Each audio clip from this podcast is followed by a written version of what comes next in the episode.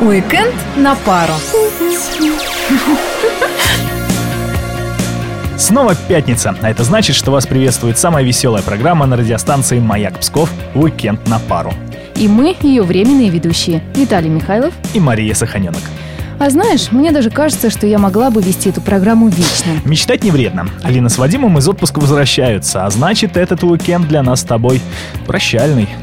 Но грустить не будем, тем более поводов для этого не предвидится. Даже наоборот. Например, в субботу Псковский молодежный центр приглашает на свой день рождения. А тортик дадут?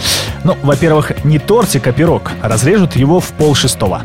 Ну что ж, очень удобно. До шести вечера есть можно, а тут как раз уложусь. Рекомендую прийти на Максима Горького 15 к трем.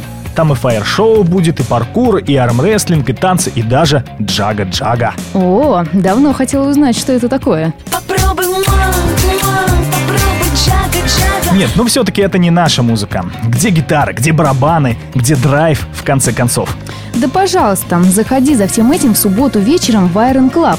Там пройдет первый концерт четвертого благотворительного фестиваля «Добрый рок». Кстати, и друзей приводи. Каждый билетик – это лишние деньги в копилку на лечение тяжелобольных детей. Сделай мир добрее вместе с группами The Fish и Капитан Смоллет.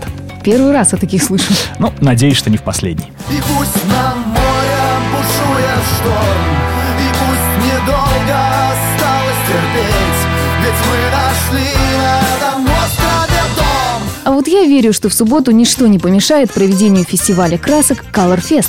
Судя по всему, шаман из тебя никудышний, и фест все-таки перенесли. Да, но я уже придумала, что буду делать, если пойдет дождь. И что же? А я пойду в цирк Шапито. Работать, я полагаю. Акстись, поглазеть. В программе обещают даже пятиногую корову. Фу, Маша. А я вот думал пригласить тебя на Гамлета, Пушкинские горы. А какое отношение принц датский имеет к Пушгарам? Прямое, пока там гастролирует театр Пушкинская школа. А сегодня здесь даже Лермонтова поставят. Интересно, как бы сам Александр Сергеевич отнесся к подобному? Да. Ну да ладно. Лучше отгадай, в честь кого сегодня в Центральной городской библиотеке откроется выставка «Поэт с судьбою путника и скитальца».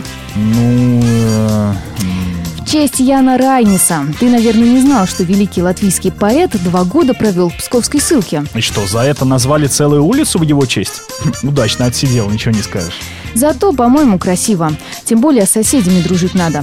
Ладно, давай о кино. На сей раз наши кинотеатры решили как следует напугать зрителей и запустили сразу два хоррора. Про первый «Видение» говорить не буду. По-моему, подобное мы тысячу раз видели в любом фильме про дом с привидениями. А вот второй «Пиковая дама» выглядит интригующим.